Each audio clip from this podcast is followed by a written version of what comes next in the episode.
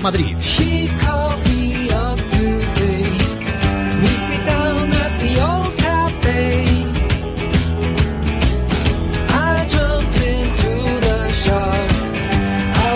Bueno, Nuria, lo primero, una excelente noticia. Desde hoy, martes primero de junio, hay una nueva frecuencia para escuchar Es Radio en Madrid, en el sur de Madrid que es la 89.7 FM. 89.7. Era antiguamente a Cope Madrid 2 y a partir de hoy, ya, hoy, ahora mismo, es Radio Madrid 2. Porque con buen criterio han abandonado aquello y se han venido a esto. Es que normal, había algunos oyentes de Móstoles que nos llamaban que no sé yo muy bien, pues ya pues Bueno, vamos a ver, ahora iremos habrá que ir ajustando porque también la población cambia tanto en el sur. Se mueve en 5 o 10 años, te cambia tantas miles de personas de ubicación y luego la orografía madrileña parece sencilla, pero no lo es. ¿eh? No, claro. Aquí detrás de cada loma hay una trampa y debajo de la trampa está Cobo. O sea, bueno, pero bueno, es una noticia que estamos encantados de dar. Vamos a poder dar más noticias de incorporaciones de nuevas frecuencias absolutamente legales para que sufra el Ferrari Panda. Eh, absolutamente legales como esta 89.7 de, de FM de gente que de la COPE o de Punto Radio pues se vienen a radio. ¿Por qué? Pues porque aquí hay una mercancía que vender si es tan sencillo como eso. Eso es entretenimiento. No es solo porque seamos buenos, más eh, guapas y simpáticos. No, no, no, no. Es que aquí hay una mercancía que comercializar y naturalmente así se mantiene la radio privada. Luego están las otras cosas. Pero bien, ayer nos habíamos quedado en San Agustín de Guadalix. Sí, y hoy volvemos a esta población del norte de Madrid. Por Tomás. Tomás, y no digo más, tardó... ¿Has visto lo que le dan las encuestas a Tomás en la del malamente mundo de hoy? le va, sí. Solo baja ocho puntos. Solamente. Solo. Y ya estaba muy decaído. Oye, menos mal que Izquierda Unida se ha hundido también, que si no habría más comunistas que socialistas. Esto es tremendo. Hoy titula el M2, dice un muerto le denuncia y le explota en San Agustín.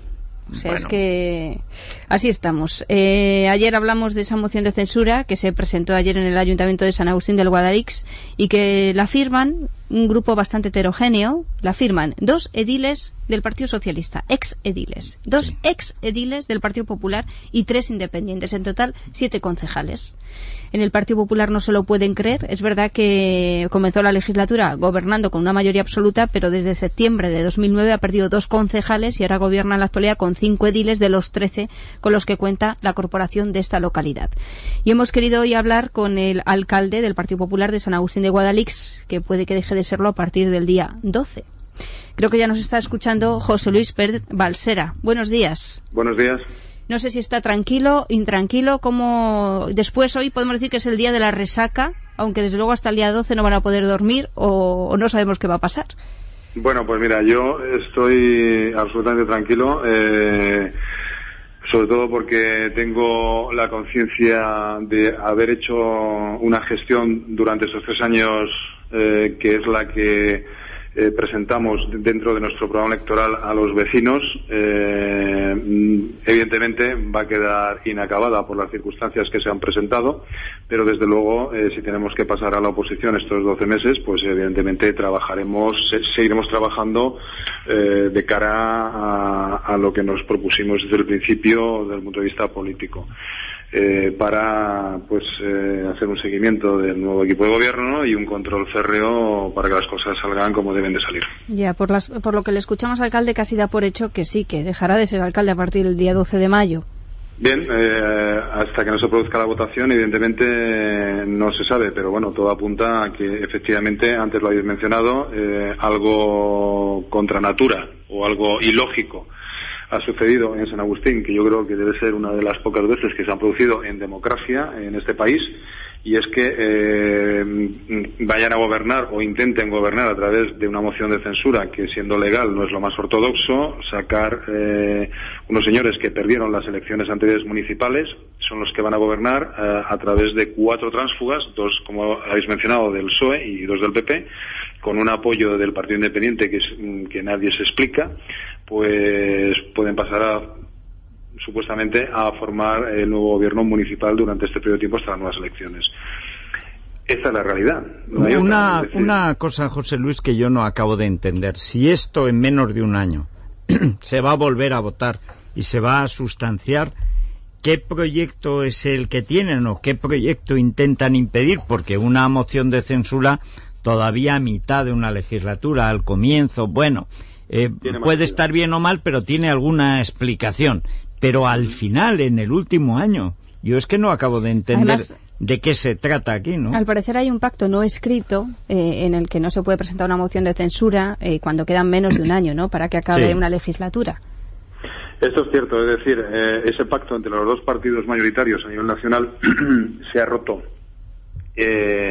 por parte de los tráfugas, evidentemente, eh, obviamente dos del PP, dos del PSOE. Eh, como decía Serico, no tiene mucho sentido y todos apuntamos a que en el último año eh, se, se meta una moción de censura eh, a sabiendas de que los cinco últimos pues es campaña electoral y lo que te quedan son seis poniendo vacaciones realmente te queda muy poco tiempo para reaccionar y hacer cosas.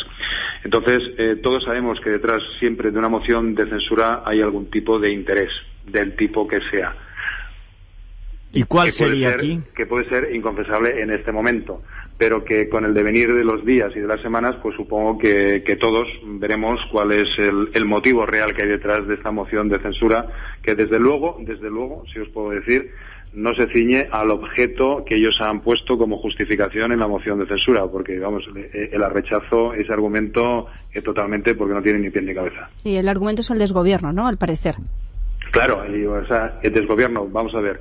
Antes tú mencionabas una cosa y decías que estamos gobernando cinco en minoría. No, somos seis. Eh, tenemos una persona, eh, vamos a ver, eran tres del Independiente, dos del PSOE, eh, siete del PP y uno del PADE. La persona del PADE está con nosotros en el equipo de gobierno, por lo tanto éramos ocho. Salieron dos transfugas, nos quedamos seis, entonces somos seis contra siete. Entonces, estamos gobernando. Yo, de hecho, eh, pasé un comunicado hace una semana eh, a la ciudadanía para tranquilizarles y decirles que, yo voy a gobernar con seis igual que gobernaba con ocho. Es decir, nos seguimos eh, con el mismo objetivo que nos habíamos marcado, sin ningún problema. hay muchos pueblos donde se ha gobernado en minoría durante mucho tiempo y, bueno, pues han salido adelante. Pero, José Luis, no me digas que no tenéis algún barrunto de por dónde va esta operación que parece ser una operación a un año escaso, tiene que ser aquí te pillo, aquí te mato, lo que quieran aprobar, sea lo que sea. Algo, algo barruntaréis. Hombre, vamos a ver, yo, Federico, puedo pensar muchas cosas, pero evidentemente, eh, sin tener todavía la certeza de qué es lo que puede haber detrás de esta sin razón a un año de las elecciones, pues no me quiero manifestar en ese sentido, pero que te digo que, que, si eh, lo que haya detrás mm, a un año, pues se verá de aquí en adelante. O sea, es que tiene que saltar a la fuerza. Bueno, eh, estaba recordando el caso de los tránsfugas de venidor del PSOE que nunca se habían ido del PSOE, Mamajín, eh, Papajín y Primojín. Eh, aquí los que se van del, del PSOE, ¿se han ido realmente del PSOE o el PSOE está detrás de esta moción? Eh, vamos a ver, yo, mm, mi, mi opinión puede ser una opinión personal. Entonces, eh, mi opinión es que, vamos, lo que yo he leído en la prensa es que hace 10 días estos señores se habían pedido la baja. Yo imagino que aquí el PSM lo que puede estar haciendo es decir, oye, de cara a la galería, vamos a a expulsaros, lógicamente, por el pacto que hay entre los dos partidos y a partir de ahí, pues, eh, bueno, no sé eh, si volverán o no volverán. No sé el caso de Benidorm cómo terminará. O sea, que ayer Tomás Gómez podría haber expulsado a dos personas que estaban ya de baja en el partido. Eh, sí.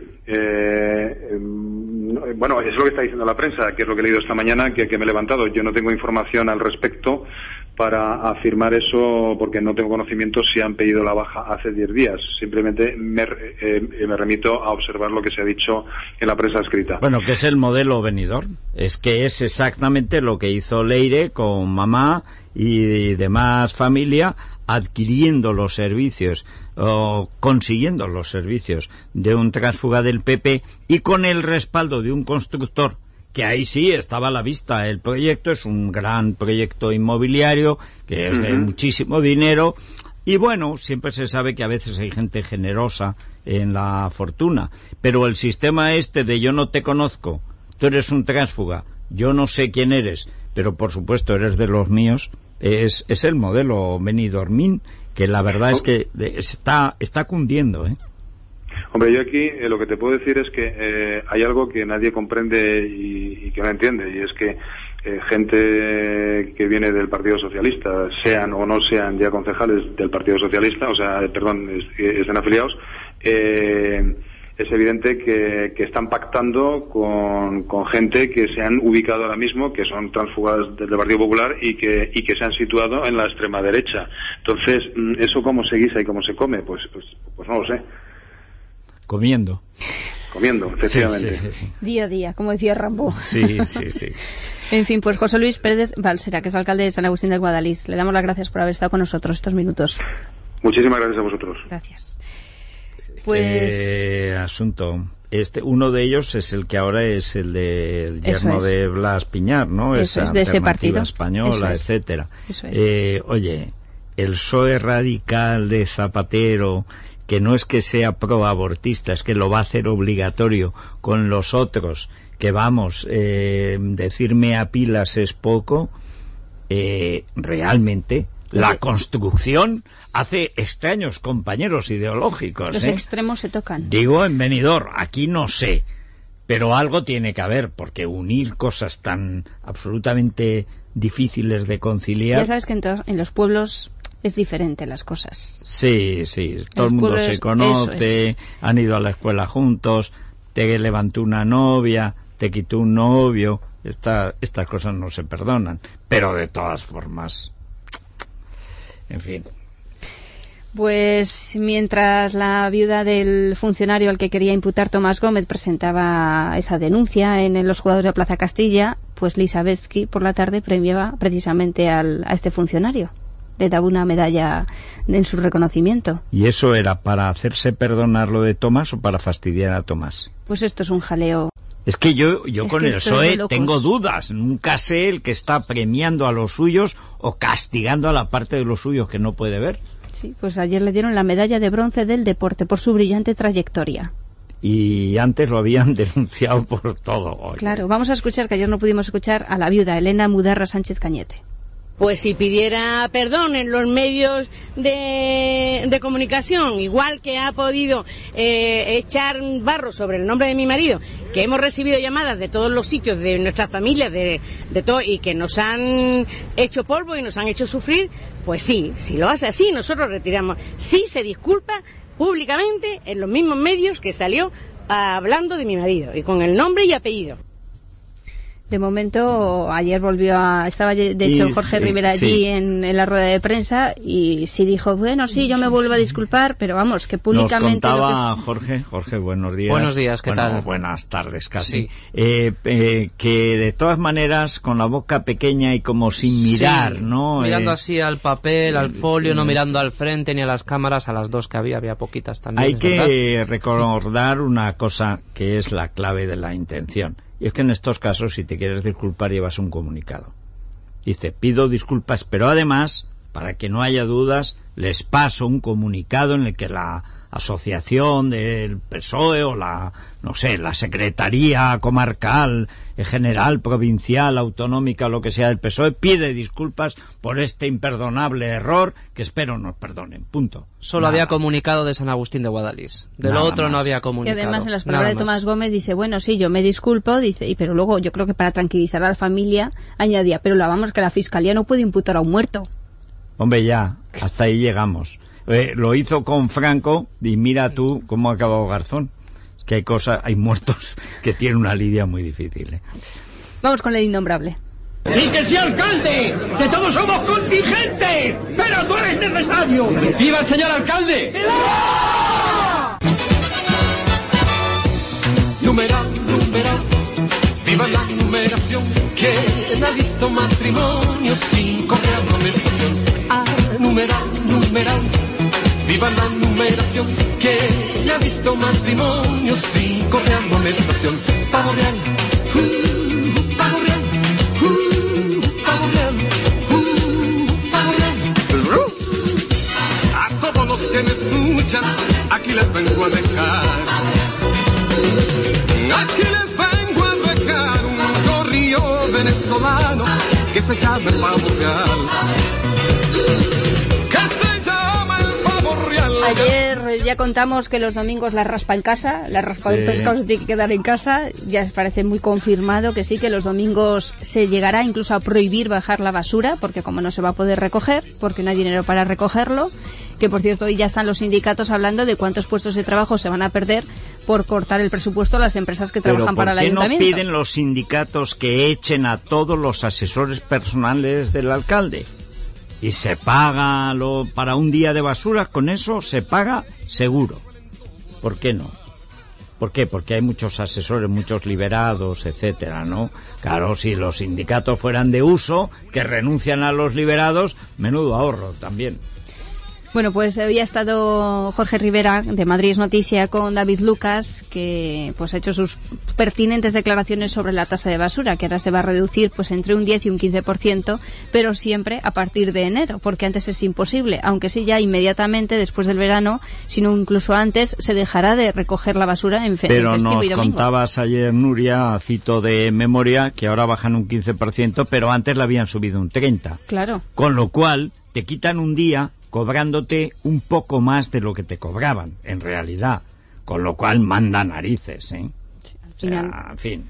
¿Y qué ha dicho David Lucas? Que es el Bueno, esta medida empezaría a partir de agosto, que viene muy bien con el calor, para Sí, que fermente mejor la basura. Eso es, eso es, eso es, sí. Eso viene muy Se bien. agradece mucho en Madrid, sí. Bueno, dice David Lucas que desde el ayuntamiento, bueno, lo que lo hacen, que lo hacen para ahorrar, eso es lo que dicen desde el ayuntamiento. David Lucas se muestra un poco incrédulo ante eso porque dice que mm, cómo es que lo hacen para ahorrar y después hay despilfarro, que es la palabra mágica de David Lucas siempre. ¿Cómo es que hay despilfarro? Pues por ejemplo para pagar el Palacio de Cibeles, para los alquileres municipales, para eso sí hay dinero, pero luego para esto no hay dinero. Entonces David Lucas no quiere una reducción en la recogida de residuos, pero como Gallardón no le va a hacer mucho caso a su propuesta, solo espera que el alcalde no haga trampas. Y cuando digo se quieran hacer trampas me refiero a que quieran reducir el servicio en el año 2010 y reducir la tarifa en el año 2011. Si eso se produjera, el, el Grupo Municipal Socialista del Ayuntamiento de Madrid recurrirá ante los tribunales porque se estaría tomando una decisión injusta que sería una bofetada más para todos los madrileños Claro, lo que quiere David Lucas es que si en 2010 se reduce la recogida de residuos, que sea en 2010 cuando se reduzca eh, la, tasa, de, la, de basuras en los recibos. Sí, eh, pero antes de las elecciones eh, que no perturben demasiado o qué. Es que no entiendo yo muy bien lo de Lucas. Debería estar ahora en pie de guerra para que el año que viene, que se supone que puede ser candidato, etcétera, Sí. pero eso lo hacen para las generales, se supone. Es que no entiendo. Yo al Partido Socialista nunca me ha gustado demasiado. Pero es que además, desde hace un tiempo, es que no comprendo lo que hace. Es que no entiendo el porqué de sus acciones. Sí, es que además tendrían que pensar que esto ya, o sea, Gallardón ya ha empezado la campaña electoral con esto de la tasa de basuras. Yo que David Lucas me iba con su compañera, Amparo Valcarce, delegada del gobierno, cogería la agenda. ¿Qué días me puedo manifestar? ¿Qué días tienes Todos libres? los días detrás Pues y tal, con una bolsa de basura. Igual que al pobre Álvarez del Manzano, el discreto. Y el barato, porque mira que no salió barato Álvarez del Manzano. Eh, había un tío disfrazado de oso que le iba detrás, pues estos con la bolsa de basura. Dos o tres del PSOE con una bolsa de esas amarillas tan feas. Sí, ¿Qué No salen de la sala de prensa del ayuntamiento. No hay forma.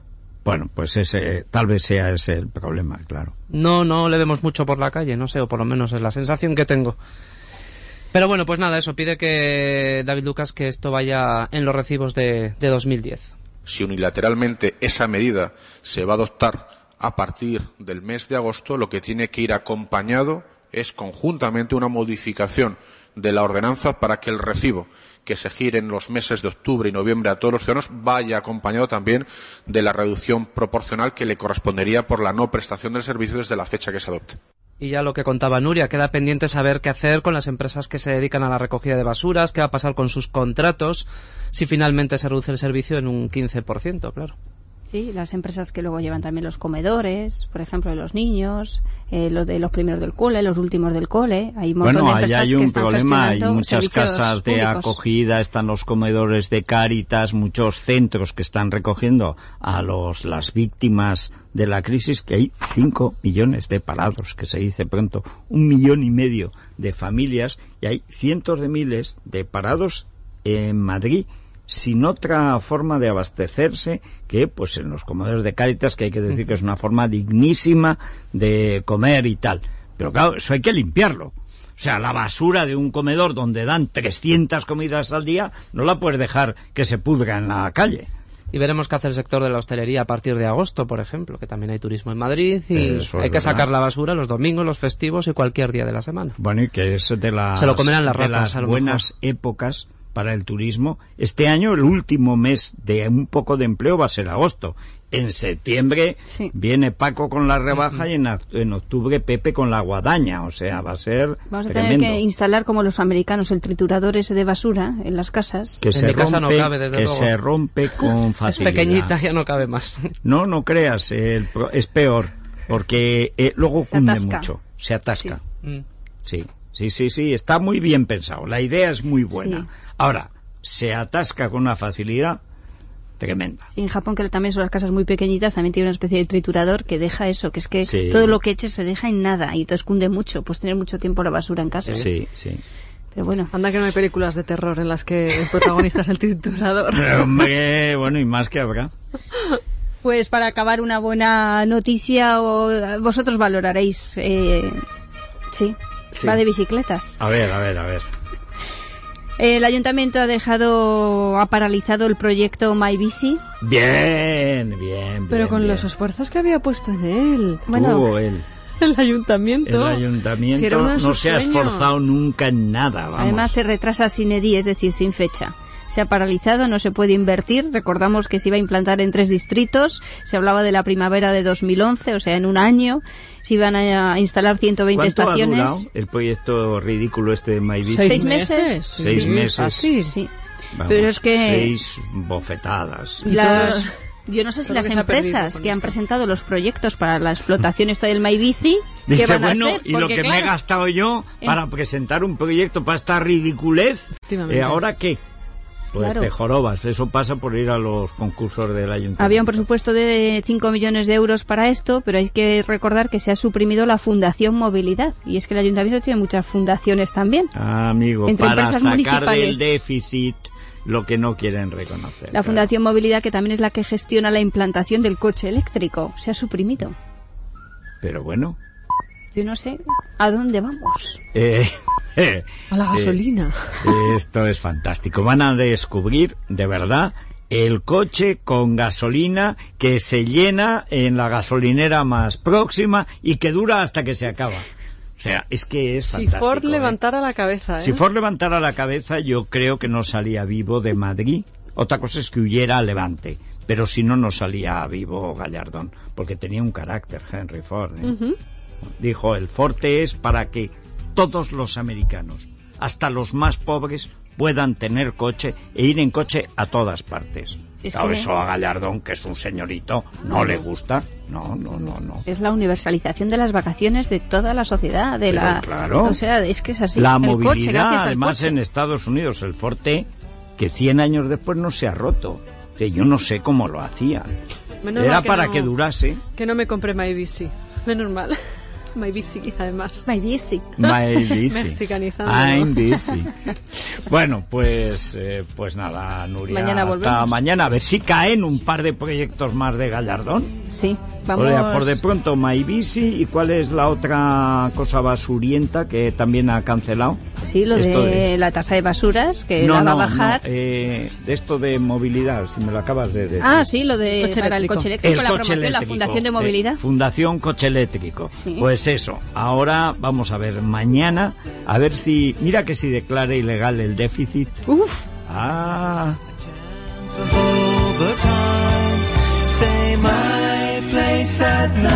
Es radio.